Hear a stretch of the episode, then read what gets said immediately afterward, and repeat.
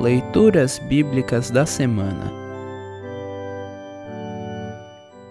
O trecho do Evangelho para o quarto domingo na Quaresma está registrado em Lucas 15, 1 a 3 e 11 a 32. Para compreender melhor esse trecho, ouça esta breve introdução. Jesus era criticado pelos líderes religiosos da sua época por misturar-se com gente de má fama. Lucas 15, 2. Para deixar bem claro que ele veio buscar e salvar quem está perdido, Lucas 19, 10, Jesus conta três parábolas em Lucas 15.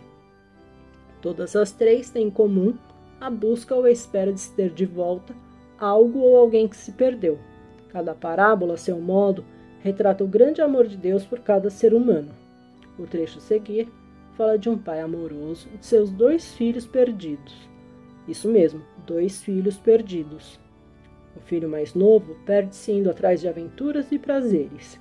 O filho mais velho, parecido com os que pensavam os líderes que criticavam Jesus, se perde ao não aceitar que o pai receba de volta o irmão mais novo, quando este arrependido volta para casa. O pai ama ambos e espera que cada um reconheça seus erros e volte para os braços paternos.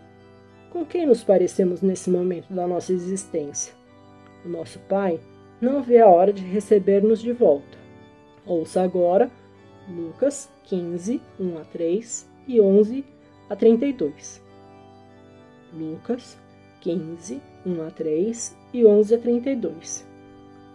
Certa ocasião, Muitos cobradores de impostos e outras pessoas de má fama chegaram perto de Jesus para o ouvir.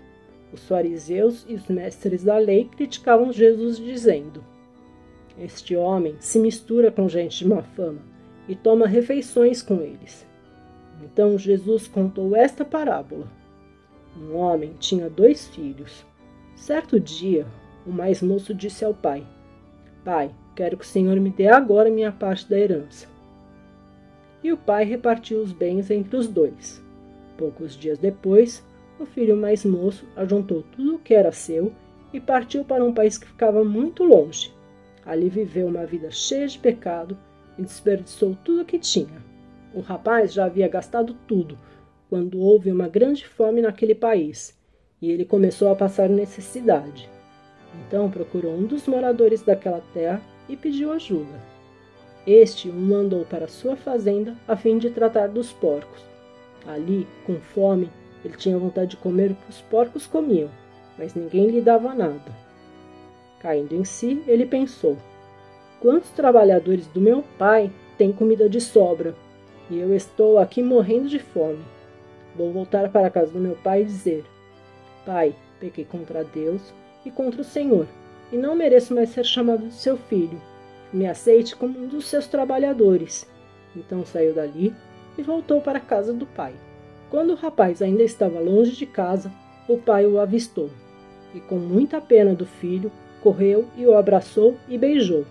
E o filho disse: Pai, pequei contra Deus e contra o Senhor, e não mereço mais ser chamado seu filho. Mas o pai ordenou aos empregados: Depressa, tragam a melhor roupa e vistam nele ponham um anel no dedo dele e sandálias nos seus pés. Também tragam e matem o bezerro gordo. Vamos começar a festejar, porque este meu filho estava morto e viveu de novo. Estava perdido e foi achado. E começaram a festa. Enquanto isto, o filho mais velho estava no campo. Quando ele voltou e chegou perto da casa, ouviu a música e o barulho da dança. Então chamou o empregado e perguntou: O que é que está acontecendo? O empregado respondeu: O seu irmão voltou para casa vivo e com saúde. Por isso, seu pai mandou matar o bezerro gordo.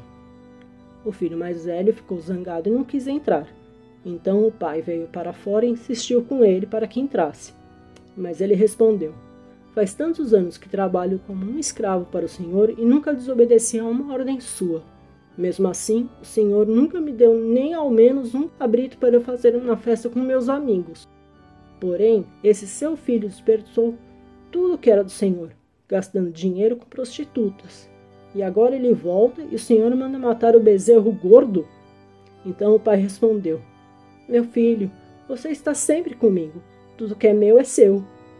Mas era preciso fazer uma festa para mostrar a nossa alegria, pois este seu irmão estava morto e viveu de novo, estava perdido e foi achado. Assim termina o trecho do Evangelho para esta semana. Congregação Evangélica Luterana Redentor Congregar, Crescer e Servir.